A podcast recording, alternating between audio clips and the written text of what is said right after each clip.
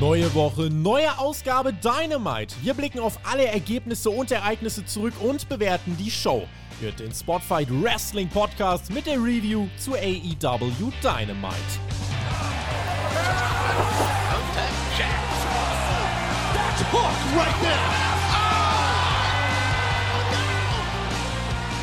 Eine Wrestling-Wochenshow in einem Stadion vor über 20.000 Fans auf die Beine gestellt von einer jungen Firma, die damit übrigens die größte Zuschauerzahl in Nordamerika aufstellt für eine Wrestling-Show die nicht das WWE-Banner trägt. Ihr könnt ja mal raten, wann war das zuletzt der Fall? Grübel, grübel, grübel. Ich kann es euch sagen. 5. Juli 1999 in Atlanta. WCW Monday Nitro war das damals. Also die Message ist klar. Pro Wrestling lebt. Pro Wrestling geht so gut wie seit fast 20 Jahren nicht mehr. Und davon profitieren wir alle. Und das steht für mich heute im Vordergrund. In diesem Sinne, mein Name ist Tobias Enke. Ihr hört den Rückblick zu All Elite Wrestlings Grand Slam aus dem Arthur Ashe Stadium in New York. Und Gerade sagte ich, alle Fans profitieren von der aktuellen Entwicklung. Dann meine ich euch da draußen, dann meine ich mich und da meine ich auch meine bessere Podcast-Hälfte. Thumbtack Jack ist wieder bei mir, Alexander Bedranowski. Erinnerst du dich noch an die letzte Wrestling-Wochenshow, die in dem Stadion stattfand? du hast es angesprochen, 1999. Ich erinnere mich noch so grob dran. Ich war zwar damals nicht der größte WCW-Fan, aber ja, Dynamite mit Grand Slam, da haben sie echt ein vollgepacktes Haus. Ich muss sagen, zu der Location an sich, ich hätte mir gewünscht, dass es ein bisschen anders ausgeleuchtet wäre, weil, also die Fotos, die man so tagsüber vor der Show gesehen hat, die sahen irgendwie imposanter aus. Also die Halle bei Tageslicht, das Stadion, das Tennisstadion, sah bei Tageslicht irgendwie, finde ich, geiler und größer aus als dann mit dem recht dunkel ausgeleuchteten Stil von Dynamite. Schreibt uns auch gern, was habt ihr mitgenommen? Wie habt ihr auch dieses, äh, dieses Feeling der Show erlebt? Hat AW es für euch geschafft, diese 20.000 gut einzufangen? Also vom Look, vom Sound, von der Stimmung, der Atmosphäre. Ähm, Dach war ja geschlossen, ne? Das war, glaube ich, gut für die Stimmung, weil dann ist der ganze Sound in der Halle drin geblieben. Definitiv, da hast du dann immer so einen Hexenkessel und ja, also es sollte auch gleich zu Beginn der Show die Stimmungsexplosion geben, denn der Opener, ja, da hauen sie es direkt mal raus. Daniel Bryan, Bryan Danielson besser gesagt, gegen Kenny Omega im Opener. Genau, denn wir sehen am Anfang das Feuerwerk, den Card Rundown und im Opener der Show gibt es eben dieses Dream Match. Der Ritt der Valkyren eröffnet die Show auf der LED-Stage übrigens, die wir da äh, hatten. Es gab große Reaktionen. Auch so ein Ding, ne? Tony Khan bei Weeklies äh, ist er oft mal so, dass er die Dream Matches zu Beginn raushaut. Mein erster Gedanke boah, äh, war, boah, ich hätte das als Main Event gebracht. Die Stimmung war natürlich, äh, war natürlich richtig, richtig heiß. 30 Minuten Zeitlimit. Äh, Kenny Omega, Daniel Bryan, äh, warst, du, warst du überrascht, dass das als erstes rausgehauen wurde? Positiv überrascht, aber verwundert war ich nicht. Also, das ist ein Move, der ergibt absolut Sinn, dieses Match direkt zu Anfang zu bringen, weil es ist am Ende des Tages immer noch eine TV-Show und du möchtest, wenn du dieses Match schon gratis anbietest, nicht beim Pay-Per-View, sondern eben im TV, dass das möglichst viele Leute sehen. Und zu Beginn der Show, da hast du halt mehr Zuschauer tendenziell als gegen Ende der Show, beziehungsweise die Wahrscheinlichkeit ist höher, dass du zu Beginn der Show direkt die Leute abholen kannst mit diesem Match. Und mhm. ja, deswegen, das war, finde ich, total in Ordnung, das in Opener zu packen. Stimmung war ganz okay, kann man sagen. Also hört es euch nochmal an. Also war schon krass, wie, also da hast du wirklich gemerkt, diese 20.000. Ich hatte so einen kleinen, äh, ich habe versucht, die ganze Zeit irgendwie Vergleiche zu ziehen, ähm, auch wenn es natürlich ein bisschen äh, herbeigezogen ist an den Haaren, aber sowas wie Rock vs. Hogan, da standen die sich ja auch am Anfang gegenüber und die Halle hat einfach gefeiert und hier war es genauso, ja. Also Danielson, der saugt da jede Sekunde auf, Omega steht ihm gegenüber und die Halle rastet einfach aus. Und dann gibt es eben diesen konnte man eigentlich erwarten, dieses New Japan-Style Opening, also sehr langsamer Start ins Match, sehr technisch. Es gab dann äh, Kicks und Chops von Brian mit herrlichen Yes Woo-Chants. Äh, Danielson bearbeitet dann den Arm von Omega einfach als Vorbereitung, ja, als Preview für das, was nachher im Match noch kommen soll.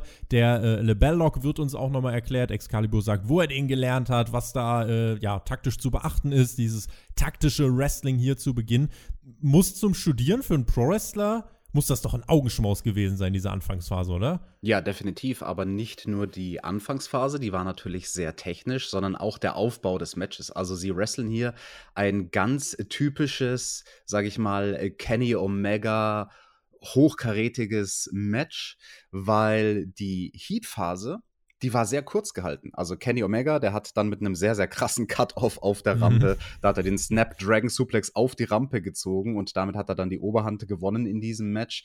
Daniel Bryan, äh, warum sage ich immer Daniel Bryan? Bryan Danielson slidet dann noch so richtig, also nach der Nackenlandung die Rampe runter, also das sah sehr brutal aus. Danach ging man in die Werbung, da ist eigentlich zwei Minuten nicht viel passiert, außer dass Bryan Danielson gesellt hat und als man dann aus der Werbung zurückkam, sind sie sofort in eine sehr lange, ausgedehnte Finishing-Phase gegangen. Also das ist vom Matchaufbau her wirklich ähm, bemerkenswert und das ist halt auch der Grund, warum viele am Ende sagen werden, boah, das war ein richtig krasser Kampf, weil man hat nicht viel Zeit verschwendet mit einer Heat-Phase. Große Moves am Anfang, wirklich reduziert eingesetzt, aber eben als du es dann gesagt hast, ne, äh, nach diesem äh, ja, Snap Suplex dann auf dieser LED-Stage ab, dann wirkten eben diese großen Moves umso, umso besser. Es gab dann diesen Super V-Trigger mit einer Stage-Länge Anlauf Der, also wie, wie sie dann auch, äh, es gab später auch noch mal so eine Buckelbomb, wie die von den Seilen generell gebounced sind. Also das mhm. sieht immer ganz lustig aus, aber das ist ja ein Schmerz wahrscheinlich. Ja, definitiv. Also so eine Landung wie bei der Buckelbomb, das tut mehr weh, wenn Brian Danielson da ein bisschen Chaps auf dem Top Rope landet, als wenn er sauber in der Ecke landen würde. Ich bin mir da auch nicht ganz sicher bei der Buckelbomb, ob das so geplant war oder ob da Kenny ein bisschen reckless den Brian geworfen hat. Aber ja, der ist da in hohem Bogen vom Ringseil, vom obersten Ringseil weggebounced und aus dem Ring geflogen. Autsch. Danielson natürlich eine, eine Nackenverletzungsvergangenheit. Die hat man im Match aber auch aufgegriffen. Also man hat damit äh, auch gearbeitet. Omega dominierte dann wieder ein bisschen. Die Moves wurden krasser und jede Aktion bekam ab diesem Zeitpunkt wirklich lautstarke Reaktion. Kenny ging eben auf den Nacken. Danielson kontert. Die Fans stehen auf. Es gibt lauten Jubel,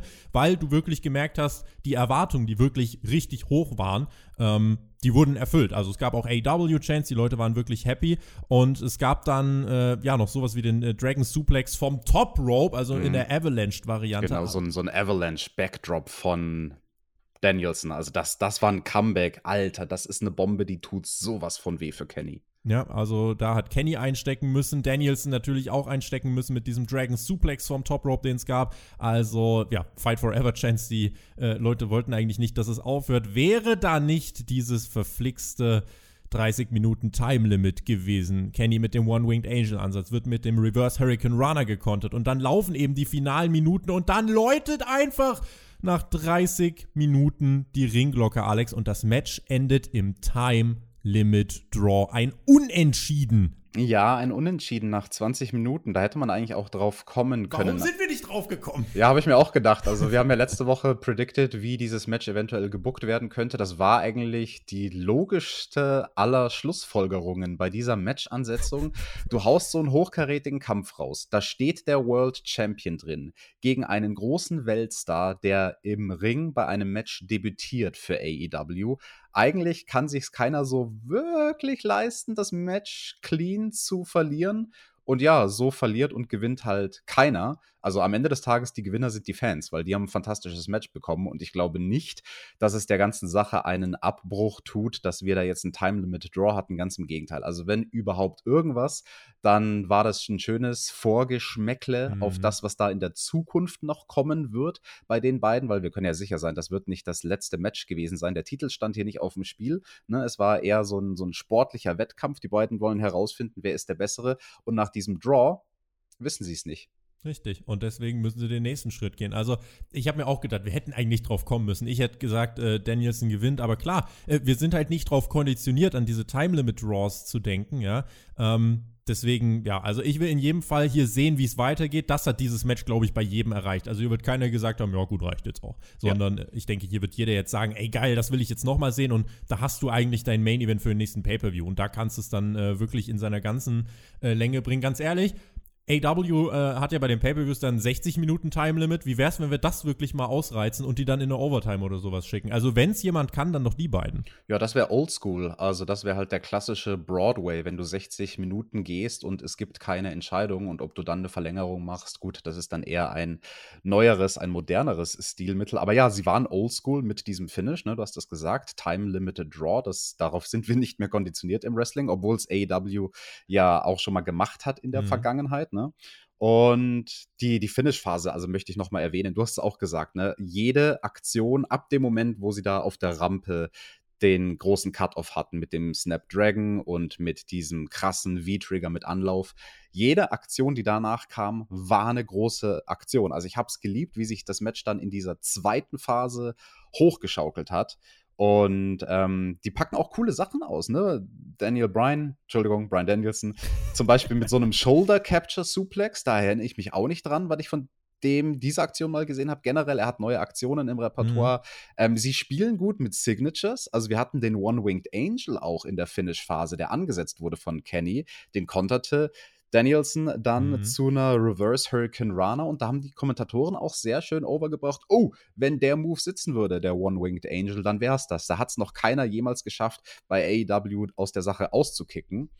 Dann äh, bringt Kenny Omega auch noch den Phoenix Splash. Der trifft zwar nicht, er verfehlt, aber krasse Aktion. Hat er auch seit zwei Jahren nicht mehr gemacht, seit dem Lights Out Match. Ne? Absolut, ne? Also so, so, so große Moves hebt er sich sozusagen auf für quasi Momente der Verzweiflung und für wirklich richtig große Bühne und das letzte für Mal war das, große wo er dann Gegner. So mit dem Kopf auf den, auf, auf den Holzboden gedotzt ist, ne? Genau, Gegen das, Moxley war das. Das hat er diesmal ein bisschen verhindert und ist ein bisschen mehr Knie, so. bis, ja, bisschen mehr knielastig gelandet. Das hat mir auch besser gefallen, weil das ist gesünder für ihn. Und ja, die Finishing-Phase, ne, sie verpassen sich einfach Strikes und dann, dann, dann läutet die Glocke und der Kampf ist vorbei. Ich will jetzt bloß nicht, dass irgendjemand da draußen sagt, äh, das kann ich jetzt gar nicht auf meiner Skala bewerten. Das war jetzt gar nicht das 9-10-Sterne-Match, was ich erwartet habe von den beiden. Das war nicht das Ziel. Das war nicht das Ziel äh, von den beiden hier auf der bescheuerten Dave Meltzer-Skala einen 7-Sterne-Kampf zu machen, sondern durch das Booking war klar, hey, das, das wird ein Unentschieden und, und ein sehr, sehr guter Kampf für einen Opener richtig stark. Und äh, es hinterlässt dich aber eben mit diesem Gefühl von, ich, ich möchte mehr sehen davon. Ja. Und das ist gut. Das, das ist tausendmal besser, als wenn sie da jetzt äh, im TV sieben Sterne gerestelt hätten für eine Dreiviertelstunde. Ja, also ich habe mich auch in meinem Urlaubssessel, also ich äh, melde mich ja hier quasi aus der Urlaubszentrale, habe ich mich auch zurückgelehnt, meinen Kaffee getrunken und habe einfach diese Pro Wrestling Masterclass genossen, denn das war dieses Match für mich. Ähm, eben mit dem Ziel, äh, ja, dass wir, dass wir es nochmal sehen wollen. Und äh, ich finde es eben beachtlich, wenn die Erwartungen so riesig sind, dann aber trotzdem erfüllt werden. Das ist halt wirklich, das ist richtig schwer und die haben das aber geschafft. Und äh, dafür, äh, ja, Kudos. Mhm. Die Elite kommt dann nach dem Match noch heraus, gab die Attacke gegen Danielson. Äh, Christian Cage und der Jurassic Express machen dann den Save, also man baut noch ein bisschen das Six-Man-Tag bei Rampage auf. Und dann gehen alle nach Hause und ähm, ich habe ja eingangs gesagt, ich hätte, oder ich habe mich gefragt, hätte ich das als Main-Event äh, gebracht oder hätte ich es im Opening gebracht. Jetzt mit diesem Finish und mit allem, was wir wissen, ähm, ne, mit einem Draw die Show zu schließen, das wäre ungeil gewesen. Insofern verstehe ich absolut, warum man es äh, hier eben zu Beginn bringt. Ja, du teast am Ende auch Danielson vielleicht sogar noch eine Idee besser als Omega. Und wie wir es gesagt haben, äh, das war für das, was es sein sollte, äh, sehr gut. Für mich ein, ja, exzellenter Opener und ein exzellenter Start in diese Show. Ganz genau, und ich hatte es ja gesagt, nach einem Draw, da willst du noch was sehen. Und dadurch, dass es der Opener war, hast du noch was gesehen? Halt von Dynamite, nicht mehr von Danielson gegen Omega, sondern halt äh, direkt danach ging es ja auch gleich hochkarätig weiter. Also sie haben das Momentum in der Show dann sehr, sehr gut aufrecht gehalten und sie haben eine schöne Klammer gemacht für das Live-Publikum, weil man teast dieses äh, Trios-Match an mit den Leuten, die dann rausgekommen sind nach dem Opener. Ich bin recht sicher, dass dieses Trios-Match dann bei Rampage der Main-Event werden wird und also fürs Live-Publikum war es dann quasi, die Show beginnt mit dieser Personenkonstellation Personenkonstellation und endet mit dieser Personenkonstellation. Ich denke, Rampage wird man eröffnen mit CM Punk gegen Powerhouse Hobbs und CM Punk war ja dann auch der Nächste, der auf die Bühne gekommen ist. So sieht's aus. CM Punk kam dann nämlich heraus und hielt eine Promo. Es gab das große Sing-Along zu Cult of Personality. Da fing man auch nochmal wirklich das große Tennisstadion ein. Und das wirkt eben nochmal größer. Lauter CM Punk, äh, oder lauter CM Punk Chance, lauter Jubel. Und Punk meinte, das ist schon länger her, dass Pro Wrestling hier in New York war. Er hätte, äh, fand ich, so ein bisschen seinen Rücken besser zählen können nach dieser Attacke letzte Woche, über die er dann auch sprach von Team Taz. Legt dann hier eine kleine Schleimspur zu den Fans, aber dann wird er am Ende der Promo pisst, weil ihm keiner sein Erlebnis hier zerschlägt. Das ist wieder sein Business. Hätte Hobbs ihn mal besser durch den Tisch geworfen, dann äh, ja, hätte er Punk nicht noch besser gemacht. Das ist aber genau das, was passiert ist. Und damit wird Punk äh, in das Match ziehen bei Rampage. Und ich habe dann fest mit einer Attacke von Team Taz gerechnet. Die kam aber nicht. Die Promo von Punk endet. Er klatscht mit den Fans ab und geht. Das finde ich gut. Das war jetzt keine Killer-Promo, muss man auch sagen. Das war grundsolide. Er hat jetzt auch nicht richtig viel Neues gesagt, äh, aber die Stimmung, das ganze Setting hat halt das Ganze hier nochmal auf eine andere Stufe gehoben. Genau, also man muss die Punk-Promo auch im Gesamtkontext sehen, eben von der vierstündigen Live-Show, die die Leute dort in New York City im Tennisstadion gesehen haben. Und da hätte es jetzt nicht zwingend Sinn ergeben, dass er noch irgendwie angegriffen wird. Also diese Promo war einfach da, um den Charakter CM Punk zweimal an diesem Abend dem Live-Publikum zu zeigen. Das eine Mal kommt er raus, redet ein bisschen und beim zweiten Mal wird er dann eben bei Rampage wrestlen.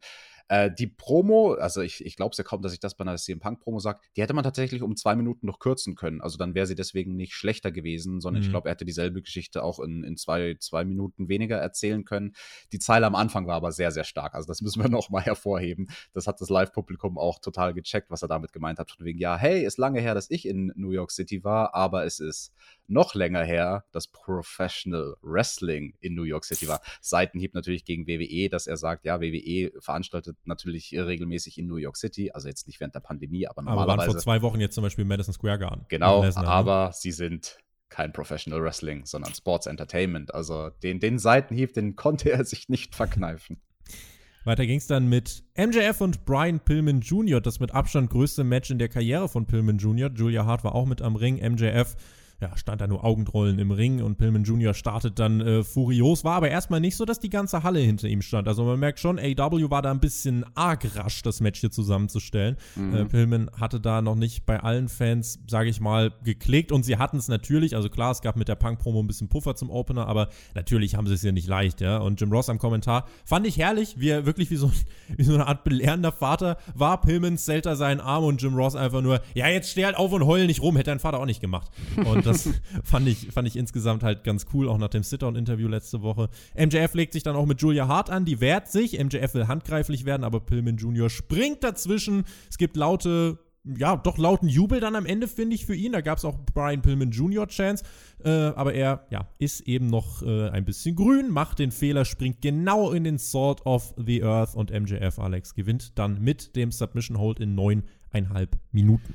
Genau, die Sidekicks hat man hier ganz gut eingesetzt. Man hat nicht allzu viel gemacht mit Wardlow und Julia Hart, die ja beide am Ring waren, sondern man macht diesen einen quasi auch irgendwo fast matchentscheidenden Spot, wo MJF eben Julia Hart als Shield nimmt und das Ganze ruiniert halt so ein bisschen das Timing von Brian Pillman Jr weswegen er dann in den Salt of the Earth reinfliegt. Und ja, du hast es schon gesagt, also Brian Pillman Jr. ist natürlich nicht so over, wie sich das AW wünschen würde, aber das kannst du halt auch nicht erwarten. Ne? Du hast auch angesprochen, das Match war halt einfach nicht fantastisch aufgebaut. Da müssen wir auch mal ganz ehrlich sein. Also es ist schön, dass sie Brian Pillman Jr. hier diese Stage bieten beim Grand Slam. Waren halt nur zwei Wochen. Ne? Waren halt nur zwei Wochen und also am Ende des Tages, die Story war nicht mehr als MJF hat ein bisschen äh, Bullshit gelabert gegen Brian Pillman Jr. in dessen Hometown Cincinnati vor zwei Wochen. Metheny! Und hat dann den Metheny-Spruch letzte Woche nochmal gebracht. Und also da, da ist halt nicht so wirklich die Substanz vorhanden. Und ähm,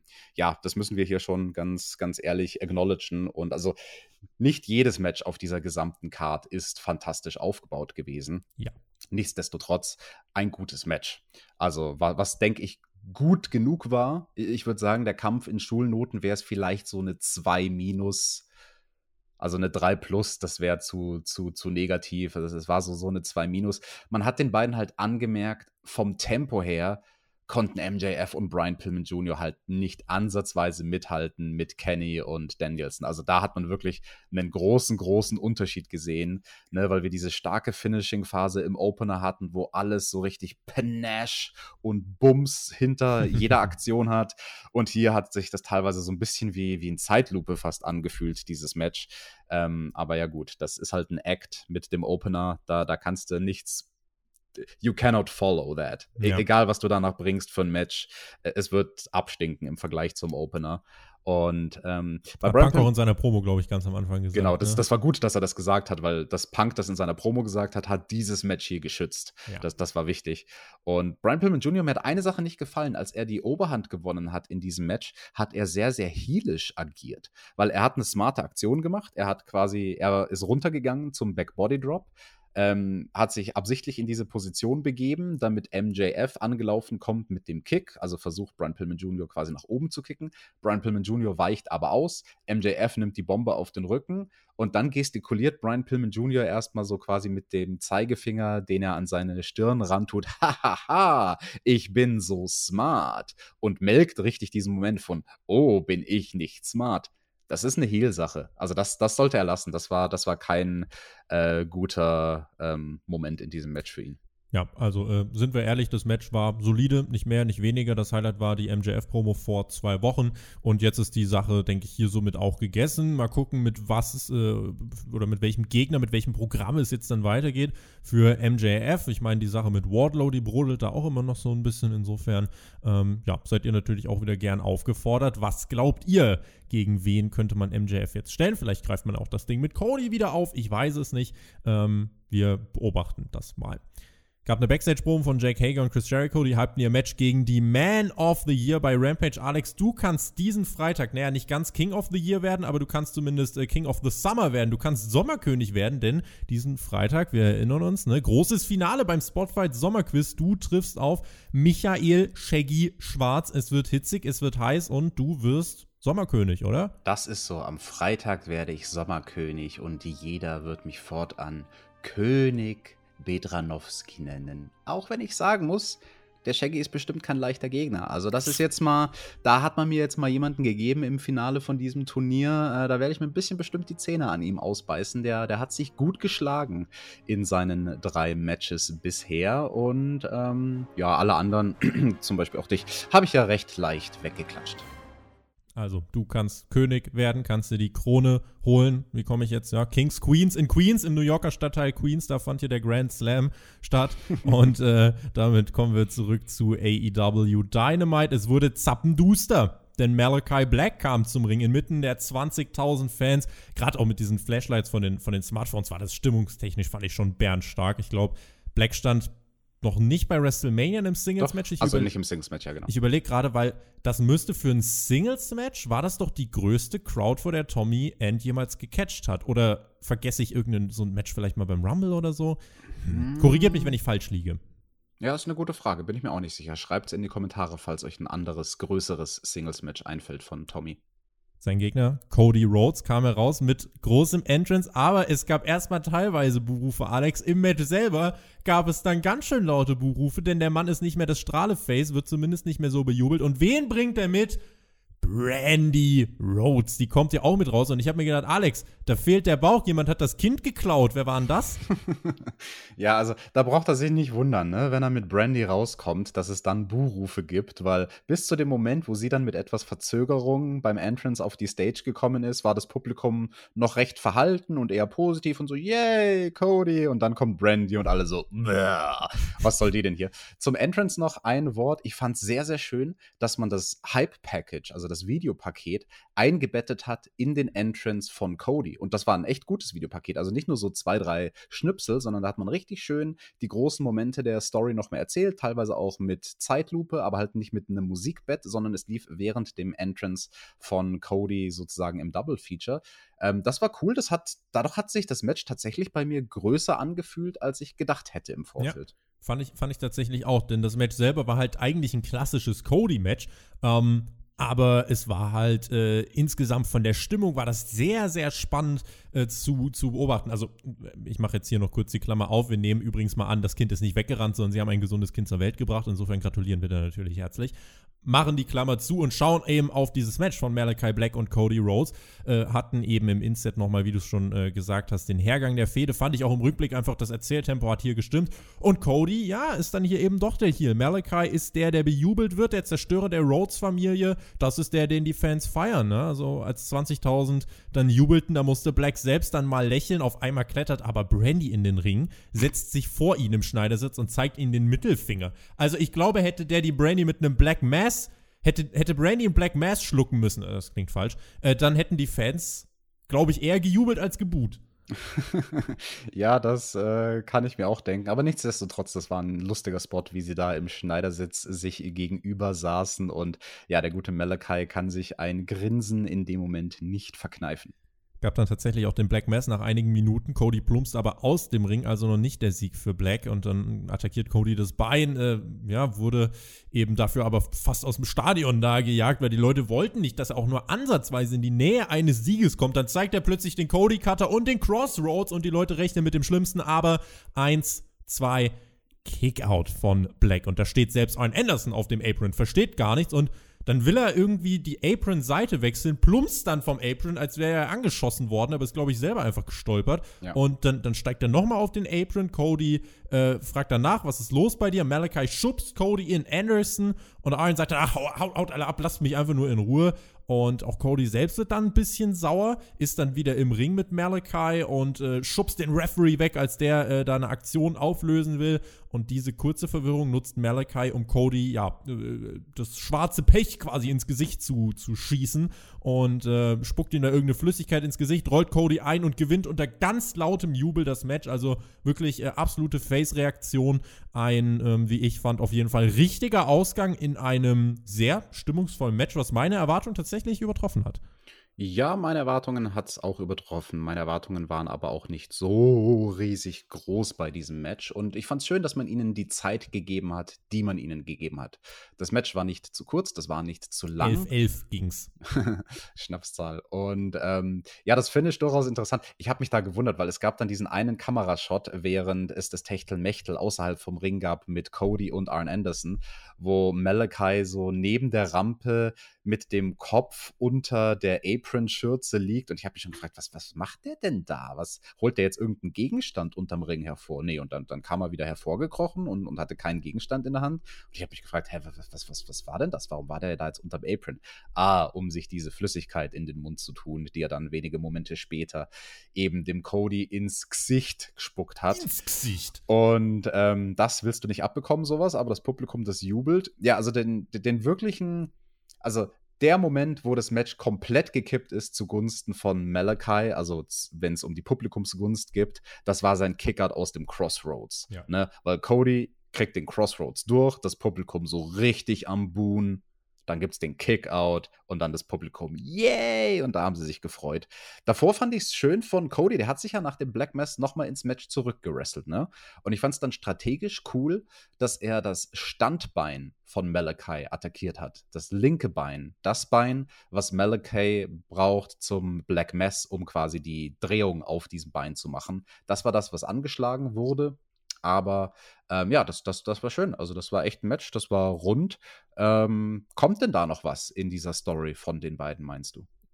Ich denke nicht. Also ich glaube, das Beste wäre jetzt hier tatsächlich dann auf die Geschichte mit Arn und äh, Cody zu gehen, zu inszenieren, dass Cody dann eben doch jetzt langsam sauer wird, weil ganz ehrlich, den kannst du jetzt, gerade nach diesen Reaktionen, kannst du den jetzt nicht länger als die Grinsebacke bringen, ja. Also klar, der läuft jetzt auf, äh, auf hier nächste Woche mit seiner Rose to the Top-Serie als Grinsebackenpapa, aber in den Shows selber, glaube ich, funktioniert das äh, einfach nicht mehr. Insofern müsste er, finde ich, langsam böse werden. Die Fans wollen das auf jeden Fall. Die Message des Matches für mich auf jeden Fall auch, die Leute wollen einfach sehen, wie Black alles und jeden zerschnetzelt. Egal, ob da ein Cody Rhodes steht, ob da eine Brandy steht, ob da ein Arn Anderson steht, der soll einfach die Menschen zerstören und äh, deswegen sollte Malachi auch, egal was sein nächstes Programm wird, auch da dominant äh, aussehen. Match selber fand ich gut das Storytelling im Match fand ich gut. 11-11 habe ich schon gesagt, so lang ging's. Und mich freut es einfach auch für, für Tommy End, beziehungsweise eben Malachi Black.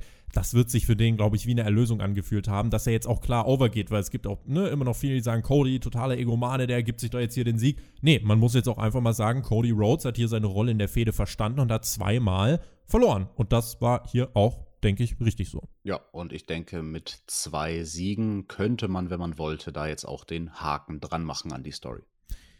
Miro verteidigt seinen TNT-Titel nächste Woche gegen Sammy Guevara, äh, Guevara, genau wie wir das letzte Woche ja schon predicted haben. Da gab es mhm. ja bei Rampage letzten Freitag das TNT-Titelmatch zwischen Miro und Fuego del Sol. Miro gewann, wollte Fuego nachträglich weiter zerdotzen, aber Sammy macht den Save.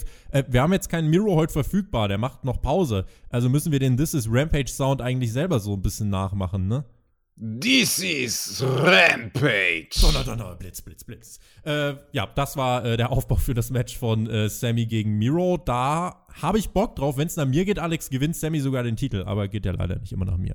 Ja, das ist wohl wahr. Und in diesem Rückblick zu dieser Story, den wir hatten hier bei Dynamite, fand ich sehr, sehr wichtig einen Satz, den Miro gesagt hat. Er hat uns nämlich endlich erklärt, warum sein Nacken die Schwachstelle ist. Das habe ich vor ein paar Wochen mal kritisiert, als man das zur Story seiner Matches gemacht hat mit dem DDT von Fuego del Sol und so weiter. Und hier hat er gesagt, yes, I broke my neck in 2012. Ah, wichtige Information wichtige Information, deswegen attackieren die Leute äh, seinen Nacken, deswegen ist so ein DDT eben ganz effizient. Äh, mal schauen, was Sammy dann nächste Woche draus macht. Da wird es nämlich dann dieses TNT-Title-Match geben. Anderes Titelmatch gab es bei Rampage, Ray Phoenix und Pentagon Jr. erste Titelverteidigung äh, ihrer Tag-Team-Gürtel gegen Butcher und Blade. Penta riss sich am Ende sogar die Maske vom Kopf, um seinen Partner zu retten. Äh, ein herausragendes, sehr, sehr gutes Tag-Team-Match, wie man es eben von den Lucha Bros kennt. Ja.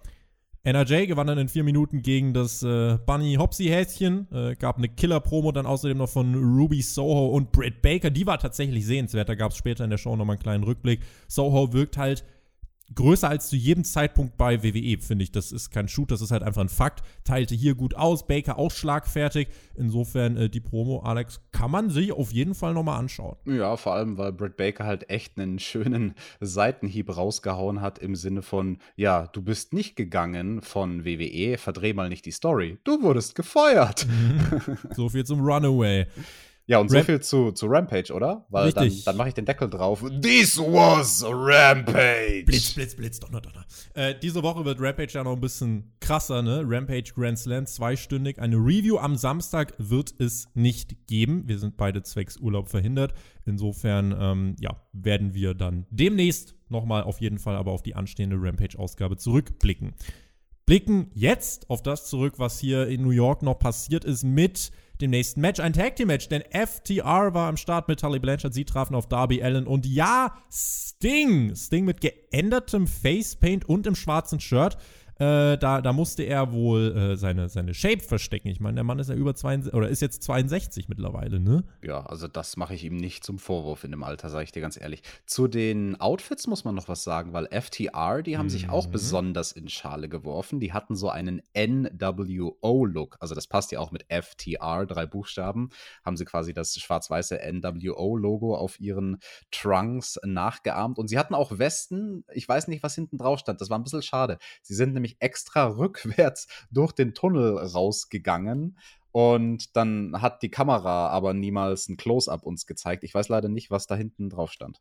Ja, vielleicht hat es einer von euch beobachten können, dann äh, dürft ihr uns das natürlich sehr gern schreiben. Dann kann man das nächste Woche in einem Style-Update nochmal gebührend analysieren. Äh, also NWO-Design, Where the Big Boys Play. Darby war auch am Start und äh, bei dem hat es mich auch gefreut, ne, dass der vor 20.000 auch seine guten Reaktionen bekommt. Ein Homegrown Star von AEW kreiert, das hat man hier nochmal unterstrichen. Nachdem Sting dann gut ins Match reingestartet ist, musste Darby gegen FTR dann ein bisschen zählen. Das ist so ein bisschen der Punkt, ähm, darüber können wir sprechen, der hat mir nicht ganz so gefallen, weil eigentlich so, wie du es hier erzählt hast, Sting im Ring macht alle fertig, Darby kriegt aufs Maul, muss sich dann zum Veteranen retten, der dann mit dem Hottag aufräumt und später auch das Match gewinnt. Wäre cooler, wenn man da den Fokus mehr auf Darby legen würde, oder?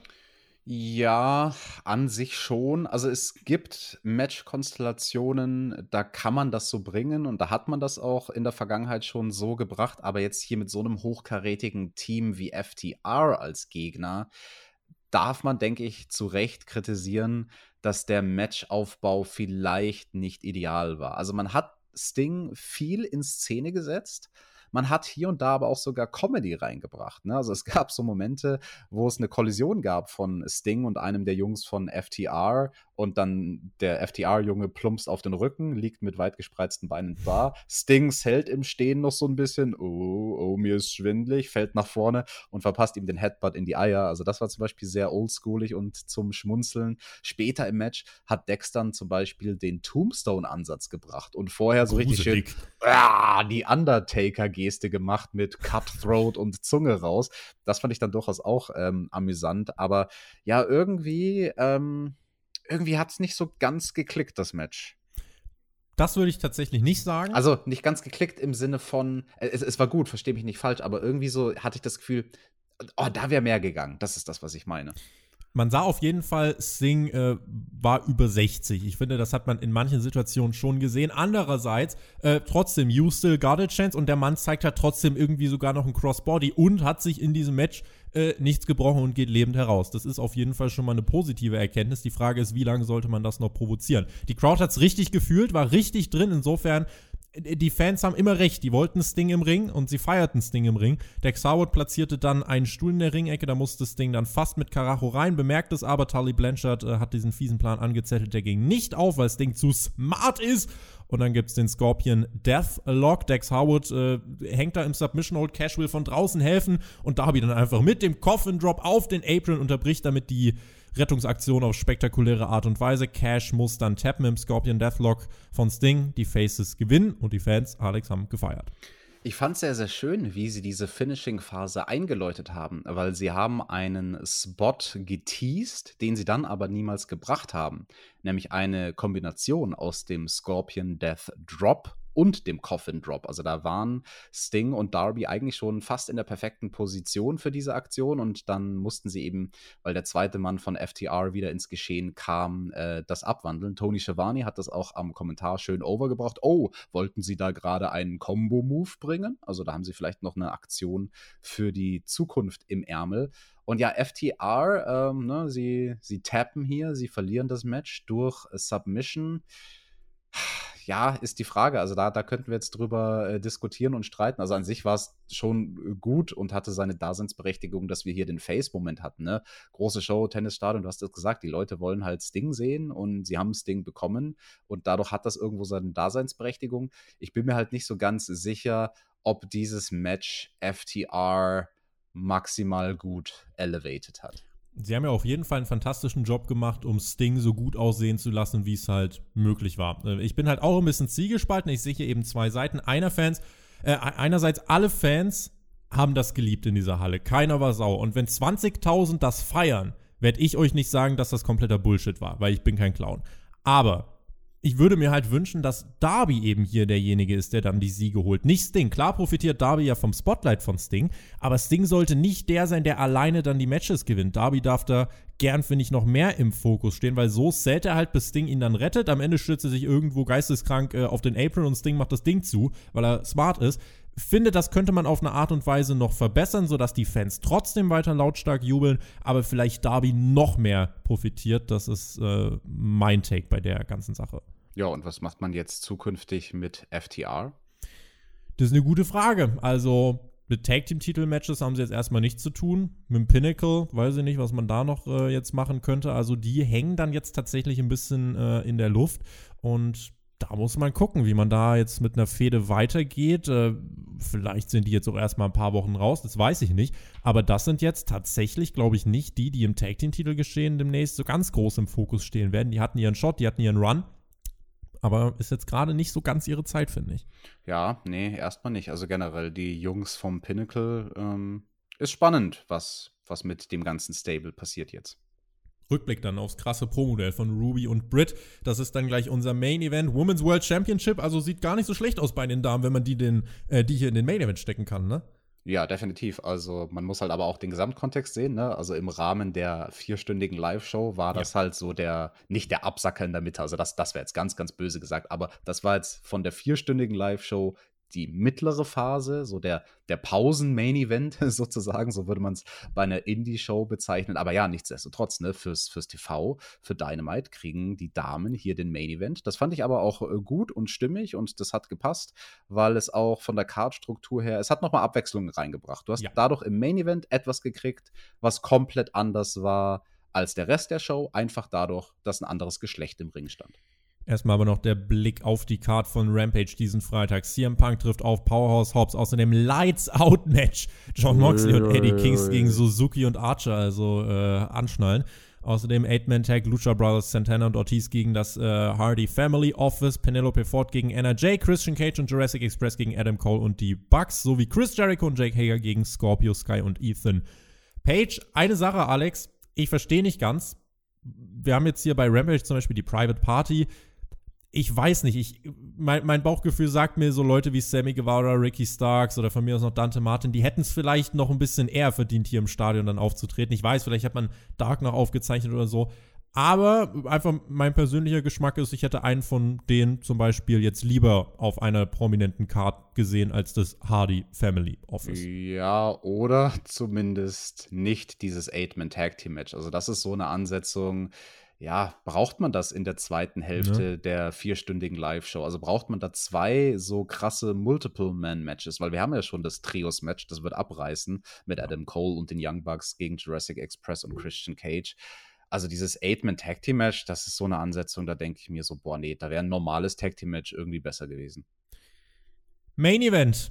Da wirst du bei WWE, wie wir es schon gehört haben, gefeuert und ein paar Wochen später stehst du vor 20.000 im Main Event in einem Titelmatch. Ruby Soho hier gegen Britt Baker, also gute Zeiten für die Frau, ne? Definitiv. Und auch von Britt Baker ein guter Look, den sie hatte. Da war ein schönes, kleines, feines Detail mit ihren Haaren. Sie hatte da nämlich so eine rote, beziehungsweise fast schon orangene Haarsträhne eingeflochten, mhm. was quasi die Hintergrundstory erzählt von diesem Kampf. Also es ist ein bisschen sowas wie ein Tribut an Ruby Riots Haarfarbe, weil Britt Baker damit ausdrückt, hey, du hast mich zwar früher inspiriert, ich bin als Fan zu den Shows gekommen, wo du im Independent-Bereich aufgetreten bist und das hat mich inspiriert, selbst Wrestlerin zu werden, aber inzwischen bin ich besser als du. Also quasi wie, keine Ahnung, wenn man sich so eine, so eine Feder ins, ins Haar steckt mhm. zum Angeben, so sinnbildlich. Also gute Zeiten auf jeden Fall für die Frauen, haben auch beide wirklich gute Reaktionen bekommen und das wirkte auch groß. Also ist jetzt nicht so, dass das hier irgendwie krass abgeflacht ist. Lautes DMD, wofür das wohl nur steht, und äh, ganz große Wechselgesänge zu Beginn. Ruby, Soho, DMD.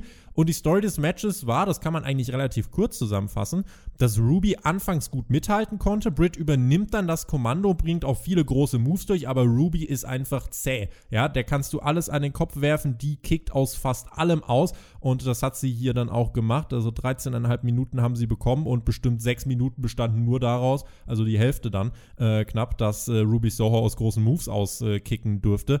Und dann startet sie tatsächlich ihr Comeback, bringt noch ein paar Aktionen durch, aber es gibt eben die Eingriffe von Reba und Jamie Hater und die führen schließlich dazu, dass Ruby dann eben abgelenkt ist. Dann gibt es eben den Submission Hold, den Lockjaw und Britt Baker bringt Ruby Soho in ihrem, ja, ersten Singles-Match bei AEW dann zum Austappen und verteidigt ihren Titel. Ja, also bei diesem Match gibt es eigentlich nur eine Kleinigkeit, die ich kritisieren könnte. Ich fand das insgesamt einen wirklich guten Kampf. Ich fand es dann nur ein bisschen schade beim Finish, nachdem die beiden Mädels von außerhalb eingreifen und dann ähm, die, die zweite Dame macht das dann schließlich erfolgreich. Ruby Riot wird sozusagen aufs Top Rope ähm, gecuttet, dreht sich dann um, läuft, taumelt in Richtung Britt Baker, die am Boden liegt und Ruby musste Britt Baker halt ziemlich auffällig den Arm füttern, also den Arm reichen, sozusagen. Hier, nimm meinen Arm, um ihn zum Lockjaw zu greifen. Das fand ich schade, weil also da, da, kannst du auch einfach verbal callen und dann ist es halt die Aufgabe von Britt Baker, sich irgendwie in eine Position zu begeben, dass sie organisch den Arm greifen kann, anstatt den Arm gereicht zu bekommen. Das fand ich ein bisschen schade, weil es halt gegen Ende von einem sehr, sehr guten Match war, was ansonsten keine, keine großen Patzer oder irgendwas hatte. Also definitiv äh, gutes Damenmatch, habe ich aber auch nicht anders erwartet bei den beiden, muss ich ganz ehrlich sagen. Und hat mir gefallen. Also auch hier gutes Tempo, schöne, schöne Erzählweise, schön ausgeglichen der Kampf. Und ja, das ist eine Niederlage, durch die sieht Ruby Soho nicht geschwächt aus, weil sie halt echt ein gutes Match gewrestelt hat. Und vor allem finde ich tatsächlich ganz gut, äh, eigentlich ist es bei AEW klassisch so, okay, jetzt kommt der Debütant, äh, wie bei Christian Cage, wie bei Miro, wie bei so vielen anderen, die bleiben dann erstmal Ewigkeiten unbesiegt, bis sie dann irgendwann ein Titelmatch kriegen. Hier ist es halt wirklich so, Ruby kommt, sie gewinnt die Battle Royal, sie bekommt das Titelmatch und sie verliert. Aber sie sieht eben nicht schwach aus. Sie bekommt trotzdem ein Showcase im Match. Sie kann einerseits ihre Aktion durchbringen. Sie ist over. Sie darf einerseits zeigen, dass sie eben, ne, dass sie gut auskicken kann, beziehungsweise dass sie eben äh, resistent ist gegen, gegen viele Aktionen. Und ähm, dann am Ende, ich meine, äh, die Leute werden Ruby Soho wegen diesem Finish nicht weniger bejubeln. Britt Baker, die ist halt sowieso over. Also da kann es Heal-Eingriffe noch und nöcher geben. Die Frau wird halt trotzdem einfach bejubelt, äh, weil, sie, weil sie halt cool ist. Und ihr den Titel jetzt abzunehmen, wäre auch Quatsch gewesen. Insofern, der Ausgang passt. Ruby Soho ist dadurch nicht geschwächt. Sie wird ja durch das Finish auch ähm, noch ein Stück weit geschützt. Insofern, das war ein ordentlicher Main Event. Das war natürlich nicht auf äh, Danielson Omega Niveau, aber äh, auf jeden Fall war das, äh, ja, war das äh, nicht, nicht schlecht. Und mhm. das hat dann diese Show abgeschlossen. Und ich möchte auf jeden Fall nochmal die andere Seite der Medaille betonen. Es ist nicht nur so, dass Ruby Soho nicht schlecht aussah durch das Finish, sondern Britt Baker sieht dadurch halt noch besser aus. Also ihr Standing wächst, ne, als dominante Damen-Championess, die hier erfolgreich den Titel verteidigt gegen die, ja, die Dame, die frisch von WWE zu AEW kam. Also das ist schon gut für ihren Charakter.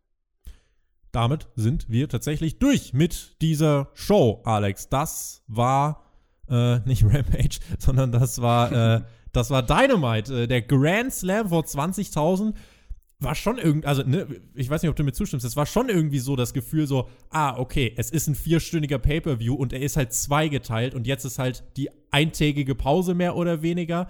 Ähm, und das war halt jetzt, ich finde, man hat das halt gemerkt, weil äh, rein inhaltlich war die Show gut, aber nicht irgendwie sensationell oder so. Wenn das Ding jetzt aber zusammenlaufen würde, wenn das jetzt als eine Vier-Stunden-Show, als Pay-Per-View laufen würde, dann wäre das halt nochmal eine ganz andere Geschichte. Ja, ich verstehe, was du meinst, aber man muss schon sagen, da ist ein bisschen ein Gefälle. Also so die zweite Hälfte der Card, das, was wir dann bei Rampage eben sehen werden, ist insgesamt nicht ganz so stark von den Match-Ansetzungen ich wie das bei Dynamite. Ich finde es tatsächlich gleich, also gut, ich bin natürlich großer CM Punk-Fan, natürlich äh, zählt das damit rein. Für mich persönlich ist die Card mindestens genauso gut fast. Also klar, du hast keinen kein Danielson gegen Omega, aber wenn du dir anguckst, also Lights Out Match, Buff, das Six-Man Tag Team Match mit Adam Cole, Buff, das Match mit CM Punk, Buff.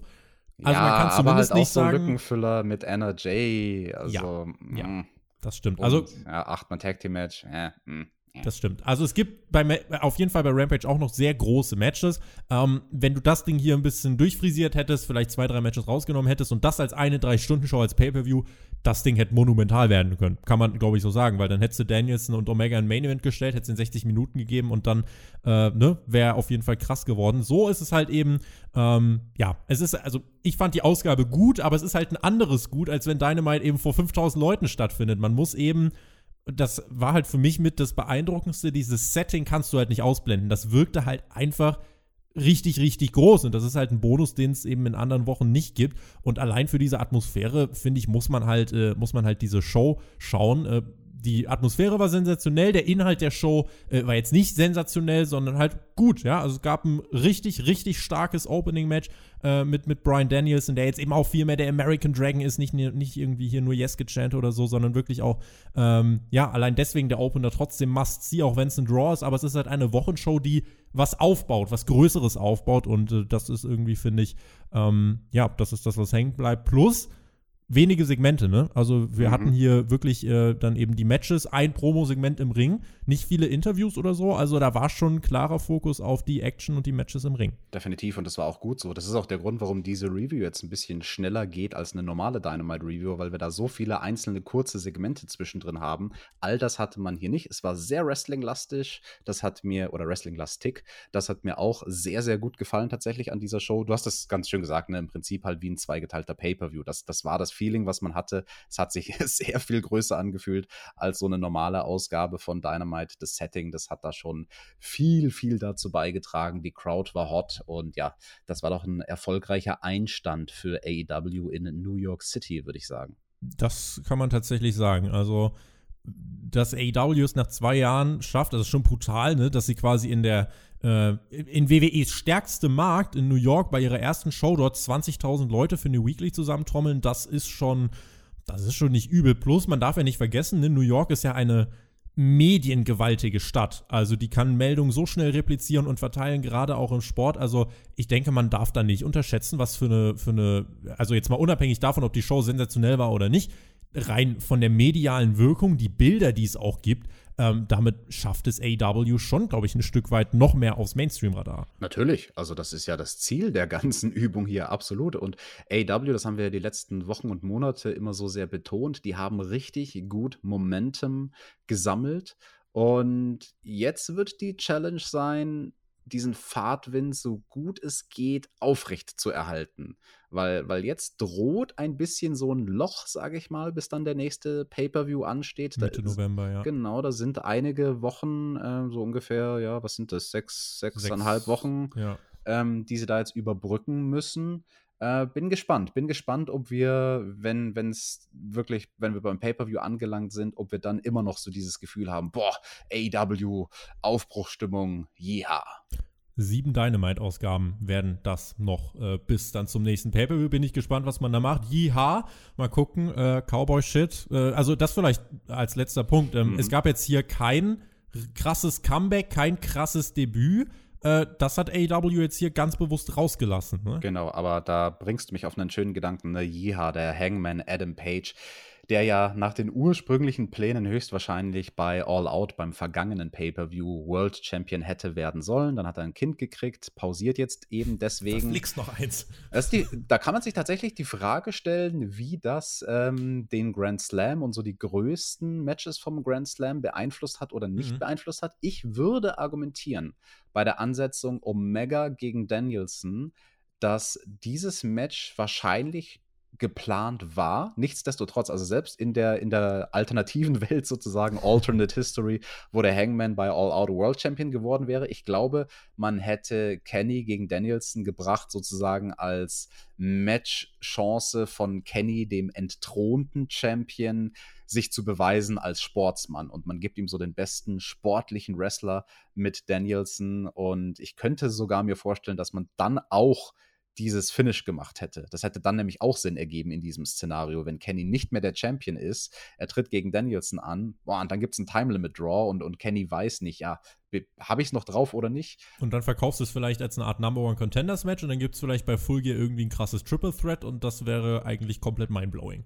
Genau, also das sind alles Sachen, wir werden es nie so ganz erfahren. Es hätte auch sein können, dass sie dann Kenny Omega hätten verlieren lassen, clean, Ja. in weniger als 20 Minuten. Dass sie gesagt hätten, hey, wir erzählen jetzt die Story. Vielleicht war das ursprünglich der Plan, dass man gesagt hat, hey, wir erzählen die Story, Kenny verliert erst den Titel, dann verliert er sein potenzielles Aufbaumatch und dann findet er sich, also gegen Danielson, und dann befindet er sich auf einmal in, in so einer Spirale, oh, Abwärtsspirale des ehemaligen Champions, so nach dem Motto. Mhm. Ähm, ist spannend, aber ja, also so, wenn es ums Thema Long-Term Storytelling geht, ähm, das war jetzt in der Form, wie es stattfand, nicht der ursprüngliche Plan, aber falls sie da was adaptiert haben, haben sie es, finde ich, gut adaptiert. So, dass man, glaube ich, sagen kann, das war keine reine Hotshot-Show. Haben wir ja letzte Woche auch schon drüber gesprochen, sondern das hat sich so organisch ergeben.